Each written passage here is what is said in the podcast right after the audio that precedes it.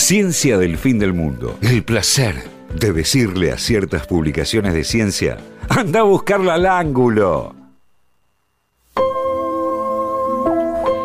Bien, estamos de vuelta. Vamos justamente a pasar a la columna que tiene a Soledad Santini como protagonista. Sole Santini, además de ahora ser columnista de radio a partir de hoy y de ser reidora profesional. Amo ese Eh, rol. eh, es eh, directora Bien. de el. Vamos a ver si lo digo bien. a. Centro de. No. Centro Nacional de, Centro Nacional de Endemo Epidemias. Bueno, pues de no. Diagnóstico e Investigación Bien, de Julia está contratada. Tenés un, un contrato del Estado para venir a trabajar al CENTIE para dar el nombre.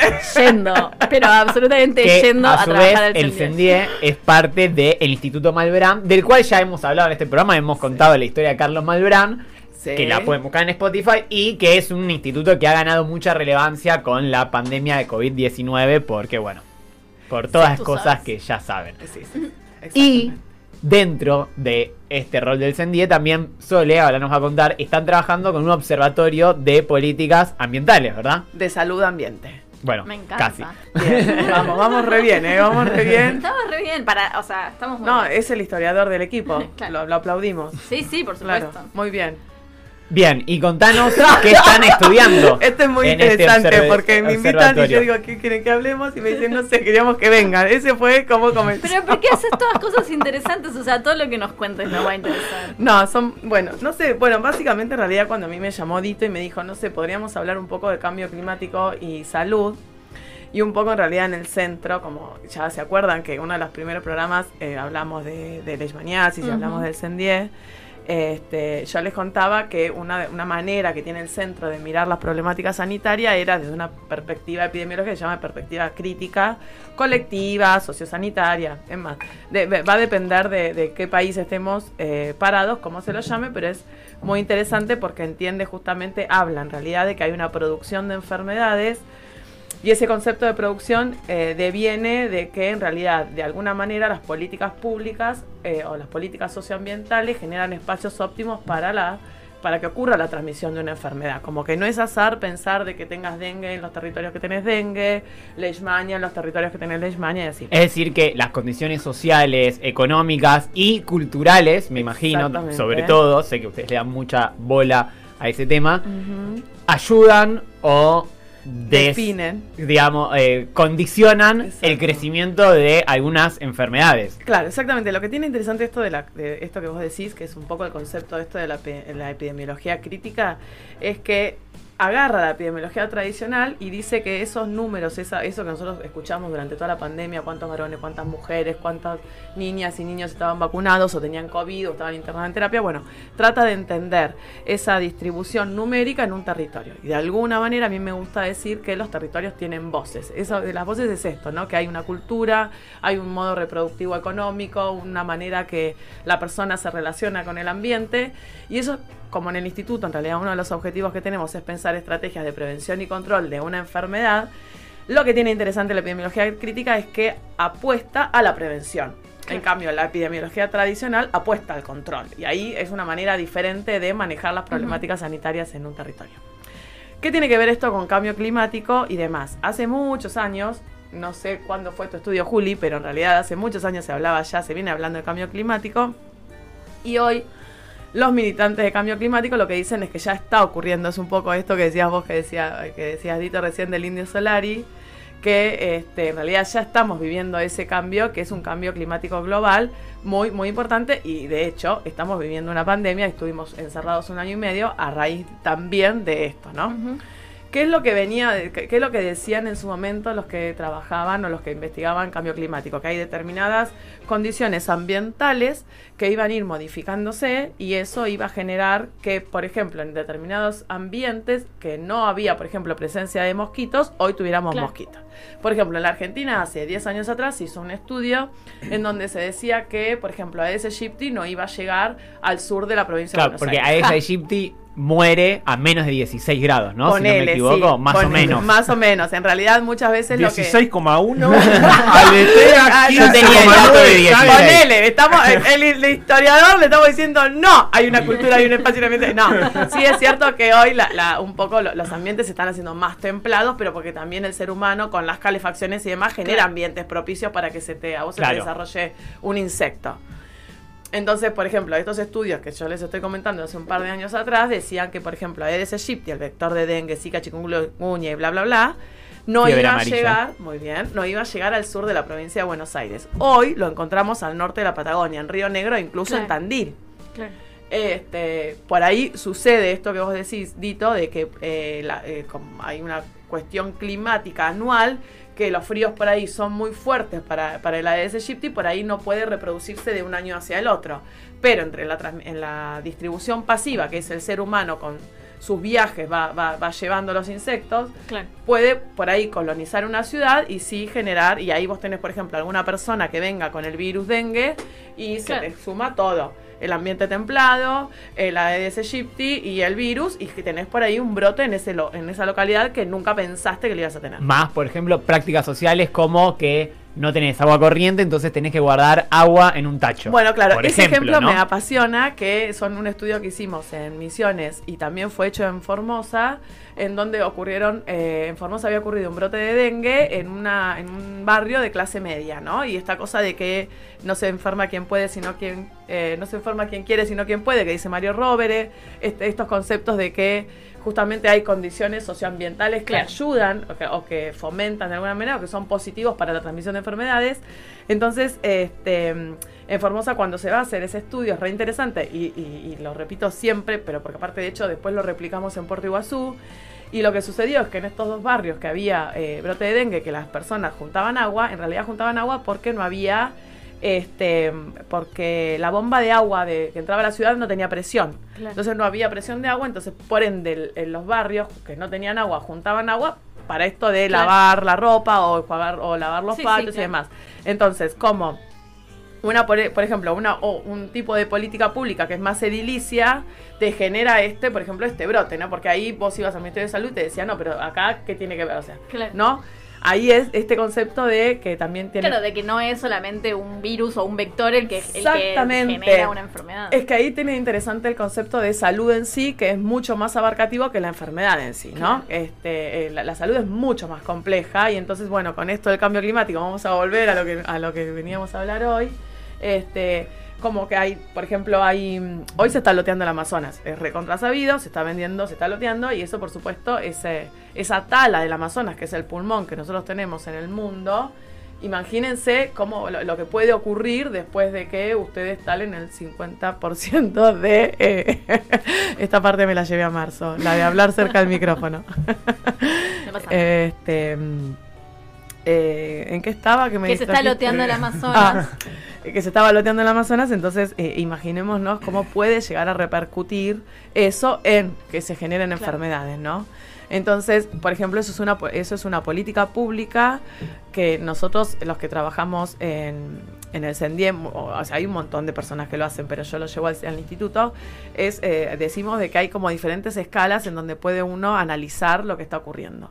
Y si vos querés ver el efecto del Amazonas en el cambio climático y demás, lo vas a ver a lo que nosotros decimos macroescala, ¿no? Lo Claro. vas a ver desde arriba. Imagínate como viendo desde los satélites la imagen, cómo se van achicando estos, estos eh, superficies arbóreas, superficies naturales, y se va de hecho reemplazando con lo que muchas veces se habla de cómo se va corriendo la, eh, el límite agrícola, ¿no? Claro. Entonces, este, bueno, todo eso de alguna manera este, te va a repercutir en la enfermedad porque vos estás alterando ambientes naturales y, por ejemplo, vas a generar monocultivos. Esos monocultivos, eh, a su vez, va- vas a, eh, van a generar plagas porque Claro. el- es el, el- más o menos lo que estabas viendo vos recién con el experimento, que en un lugar determinado ah, generas un único alimento, entonces hay insectos que se te van a empezar a crear o animales que van a empezar a alimentarse, bueno, bla bla bla, toda la historia del plaga, de las plagas y eso, entonces ¿qué va qué- en qué va eh, a seguir? A que vos agarres y empieces a aplicar, por ejemplo, insecticidas Claro. para matar. Bueno, y eso se genera todos círculos que vos decías, pero ¿qué tiene que ver esto con la salud? Con el loteo, por ejemplo, del Amazonas, que, que tiene que ver, bueno, ahí es como empieza a influir, por ejemplo, ese loteo también no solamente te puede repercutir con esto de generar monocultivos, sino que también te va a generar una dinámica de lluvias, te modifica la Claro. dinámica de lluvias.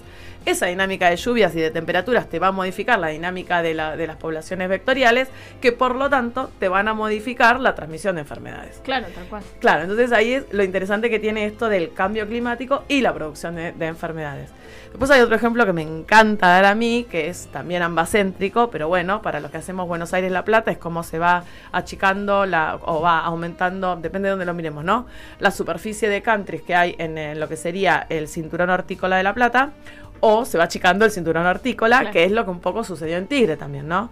Este cambio que hay del uso de la tierra también, por supuesto, repercute en la producción de Te, enfermedades. gen- te genera que haya animales o que deje de haber animales donde debe- debería haberlos, como que te cambian las poblaciones, te cambia, te cambia toda la dinámica del lugar. digamos. Exactamente. Y eso también afecta al tipo de enfermedades. que pueden estar. Exactamente. Claro, porque Entonces, muchas enfermedades son zoonosis. que- que Exactamente. se transmiten entre animales y el ser humano. Claro. A través de vectores o, claro, o y lo aparte que lo- sea. exacto. Y...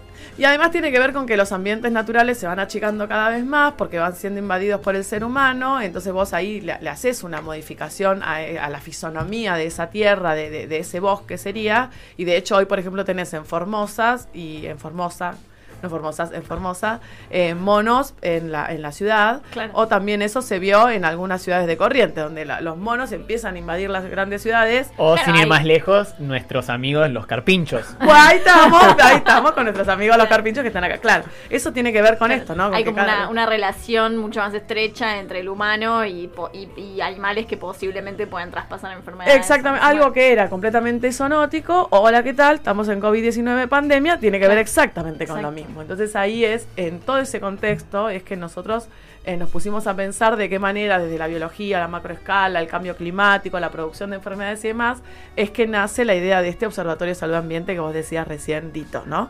Que eh, un poco es generar alertas tempranas, predecir que a- ante estas políticas públicas, predecir modelos de enfermedades, que, que te puede ocurrir, que te puede disparar.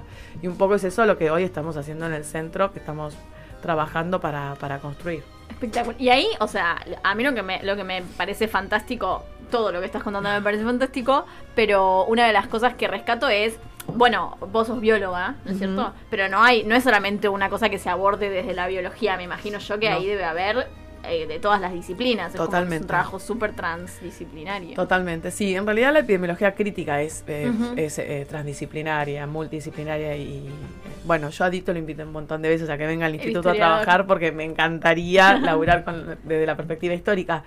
Este, pero sí, por supuesto, estamos los biólogos, que de, de hecho los biólogos acá somos tres y los tres trabajamos en... Ah, No, no, no, somos son dos, dos. perdón. El, el tercero dos se biólogas. fue. El tercero, El se, tercero fue. se fue. Nos abandonó. Nos abandonó, pero bueno, somos diferentes perspectivas de la Sí, biología, sí, ¿no? sí, Como que la biología es una bolsa de gatos que podemos laburar de un Y montón la de cosas. bioquímica es prima hermana. de- y de la bioquímica también, sí, con la diferencia que ustedes pueden tener matrícula y firmar y nosotros Claro, no. sí, sí, sí. Claro, pero bueno, tiene que ver con eso, ¿no? Que hay un montón de miradas de la biología. Y también hay, por ejemplo, en el observatorio hay un chico que es ingeniero ambiental, después hay Claro. otro que es experto en, en alertas tempranas, hay un antropólogo que trabaja con minería de datos, o sea, súper interesante. Sí, me sí. parece Y, espectacular. y Sí. se trabaja o se puede trabajar, de- digo, cruzando datos con datos meteorológicos, este, Re. Sí, sí, en general sí. Sí, la, la- la idea es esa, ¿no? Como, viste que el, el, el SMN predice, ahora va a venir el, eh, sí. el El meteorólogo estrella, estrella, estrella. bueno, él nos podría recontra ayudar en esto, pero sí, justamente vos, cuando eh, la idea es, de, es cuando vos que, que querés generar estas alertas, empezás a tratar de predecir o de entender cómo ocurrió la transmisión de, esa enfermedad en ese territorio, ¿no? Entonces, por supuesto, lo climático tiene muchísimo que ver, las dinámicas de lluvia, las dinámicas de temperatura, que yo piensen que, por ejemplo, ahora en- hay provincias argentinas que el Chagas es urbano. Si yo a ustedes les pregunto Claro. del Sí. Chagas, se empiezan a imaginar la choza, que es todo una... Hablamos, Hablamos la de- semana pasada, no, la Habla- anterior. hablaron de que, de que hablamos de Chagas, que amo ese colectivo y que el Sendiet también es parte de ese Claro, colectivo. por supuesto. Y que hablábamos justamente de eso, de que uno piensa, ve casas de fuego y ve que hay que Sí. quemar el rancho y no sé qué, pero en realidad hoy en día el Chagas no es una enfermedad rural, no es una enfermedad incluso solamente de, de lu- de zonas donde hay vinchucas, porque Exacto. lo que nos contaban era que con las migraciones es como que hay Chagas en lugares donde no hay vector. Claro, eso es re interesante que pasó con el Chagas, que eso también, bueno, acá esta mirada científica de que está zarpado de cómo el parásito logra eh, Que es generar... fantástico y terrible a la vez. es terrible, seguro. pero fantástico es cómo el parásito logra eh, desarrollar nuevas eh, maneras de invadir, ¿no? De, de conquistar otros, otros ambientes. Que en este caso es el cuerpo humano. Claro, sí, sí, sí, sí. Otros territorios, viste que los que trabajan en territorios dicen que territorio puede ser desde el cuerpo humano, una célula, hasta, por ejemplo, una región o un mundo entero. Y este. Y bueno, básicamente con el Chagas pasó eso. O sea, este, por un lado tenés que las vinchucas están invadiendo también en la- los ambientes urbanos, o el ambiente urbano está invadiendo los ambientes naturales. Ahí podríamos ver cómo de dónde nos paramos. Y de hecho se han encontrado vinchucas, por ejemplo, en aires acondicionados. Claro. Es como, nada, como la cucaracha que tenés en la cocina de tu casa. O el murciélago que se te mete en el rollo el de. y el famoso murciélago que se comió el pobre chino que hoy tenemos Claro. COVID. pobre santo varón. Este. Eso por no limpiar el taparrollo.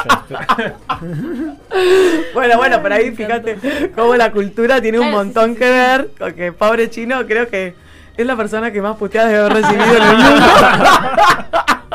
¿No es cierto? Sí, sí, tal cual. Sí, tal cual. sí, bueno, pero ayúdenme a volver a cambio Y climático. también No, eso, está- yo estaba eh, me estaba acordando de al- algunas cuestiones culturales que a mí me resultan muy interesantes. Por ejemplo, Carvat, eh, cuando habla del cólera, Cuando, siempre- cuando viene y cuando, habla de Cuando no nos abandona. cuando no renuncia, eh, cuenta que el cólera se distribuyó más entre los soldados de Paraguay que los argentinos durante la guerra del Paraguay. eh, porque ellos tomaban el mate en versión tereré, o sea, con el agua fría, y en cambio, como los soldados argentinos y brasileros lo tomaban con el agua caliente, eso hacía que eh, las bacterias Sí, eh, sí, mueran, sí. eh, y entonces había una menor transmisión.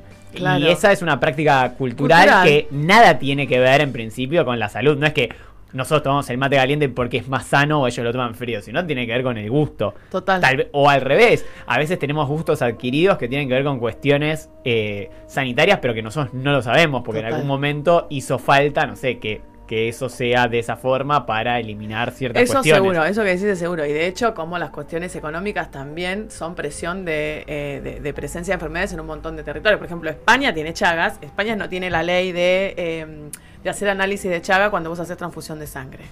Entonces fue la manera que se dispersó el Chagas eh, en Claro, ese, porque en no, ese con- país. no controlan que, que las Claro, transfusiones estén libres el, del el parásito. gran caudal de latinoamericanos que se va para Claro. España, la debacle del 2001 y todas esas debacles económicas, hace que, por supuesto, los parásitos también se vayan y allá, a falta de determinadas leyes, genera la dispersión. O de hecho, no, no me toque ir a España. En la Patagonia Argentina hay casos de Chagas por las migraciones que hay. De hecho, en el sudeste de Buenos Aires también hay casos de Chagas por las migraciones que hay de los trabajadores que antes le llamaban golondrinas, pero que en realidad ahora van y se instalan, Claro. instalan la familia y todo, y por ahí el sistema sanitario no lo tiene tan, tan Incorporado. incorporado, entonces no lo piensa. Y bueno, y esa transmisión sigue ocurriendo. Vieron que el Chagas, si se lo agarra en tiempo, eh, se puede curar, se puede mi- mitigar la cantidad de parásitos en sangre. Bueno, y ahí también, ¿no? Como lo, lo- lo económico también. eh, y eso es lo que te da la epidemiología crítica y el Sarasa ese que me encanta a mí que investigamos. Y lo interesante de la epidemiología crítica también, que a mí me resulta súper interesante, es que después analiza justamente desde esa realidad social y cultural de ese lugar cómo abordar el problema. Claro. No traer tipo, Re. como Claro, bueno, te de- bajamos La receta. eh, tipo una cosa paracaidística, Claro. sino ver cómo desde la misma práctica social se pueden solucionar Claro. esos problemas, porque a veces ha ocurrido, por ejemplo, eh, con esto de tipo, bueno, no junten agua.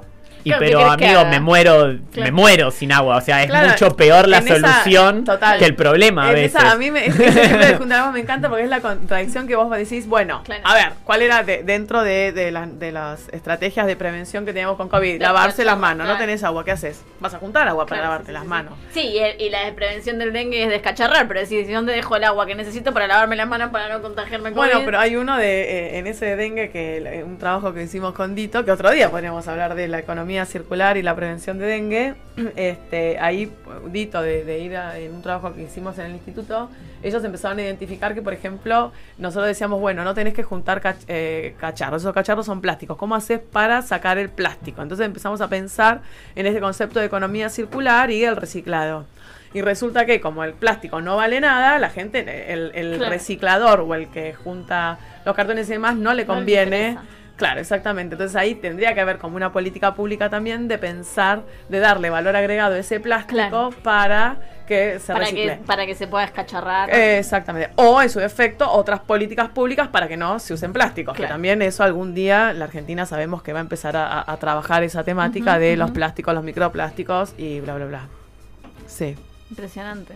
Me encanta, me, me enca- me enca- Ya tenemos otra encanta. columna. Sí, sí, sí, sí, ¿no? yo, yo estoy, ya cerramos estoy para mentalmente... nuestra gran invitada una Sí, nueva sí, columna. Sí, Sí, y, y- y bueno, nada, eh, eh, me parece fascinante el trabajo que hace el Sendie, me parece un lugar increíble. Gracias, Juli. Sí, es lindo, es lindo, es hermoso. La verdad que tiene esta, esta mirada de ver la, la salud que es súper interesante. Y lo real es que cada vez vamos ganando más territorio, esta manera de pensar, ¿no? Sí, ni hablar. Igual siempre digo lo mismo, fue un movimiento de los 70 que ocurre en Latinoamérica a partir de movimientos de trabajadores y estudiantes que empiezan a identificar que eh, había como una correlación sanitaria entre condiciones de trabajo y condiciones eh, urbanas con la producción de enfermedades. Un poco esto de que también lo tiene la ciencia, eh, que, que a la larga todo tiene que ver con el cambio, cl- con, las políticas públicas, ¿no? De cómo el capitalismo cada vez va achicando más de- el modo de producción, como que te va haciendo más específico algo. Y bueno, y eso también fue que modificó el modo de pensar las enfermedades y las estancó. Y vos vas a un lugar y te hablan o de dengue, o de chagas, Claro. o de, o de, o de, y en realidad en un territorio confluyen un montón de problemáticas sanitarias. Y los agentes infecciosos están ahí.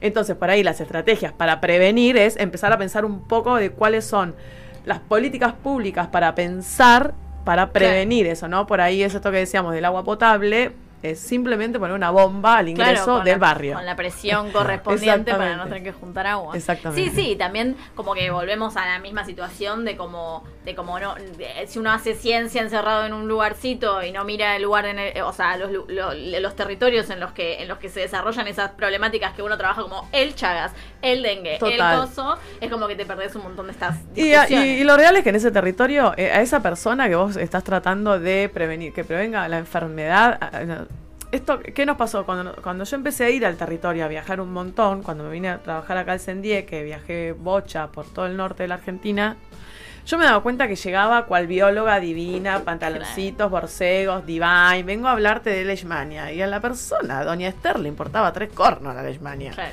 Tenía, ella me hablaba de que no había cobrado el mes, ¿me entendés? Entonces, ¿cómo hacía para hablar con el del barrio?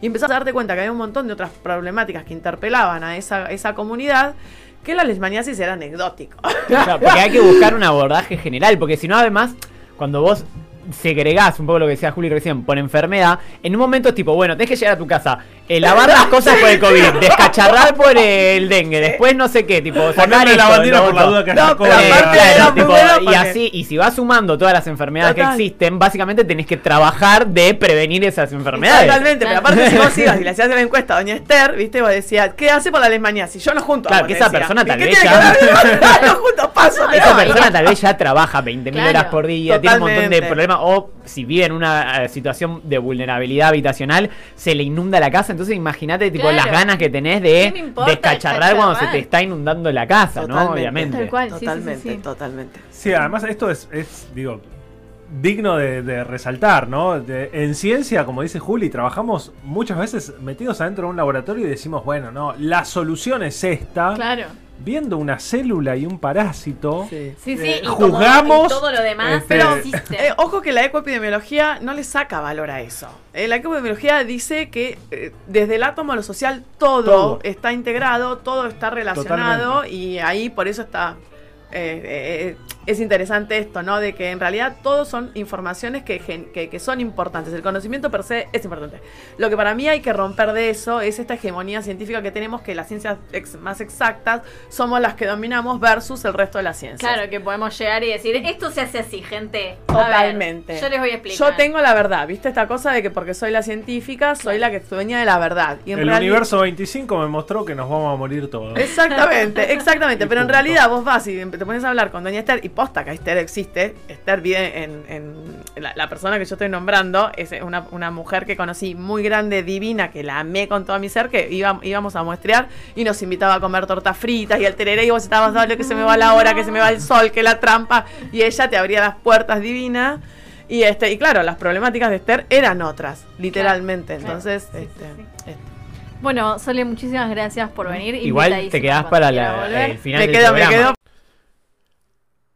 Hola, si te gustó esto que escuchaste, suscríbete al podcast y entérate al instante cada vez que subimos nuevo material. También puedes seguirnos en Twitter y en Instagram en arroba ciencia-fm. Ciencia del fin del mundo entre vos.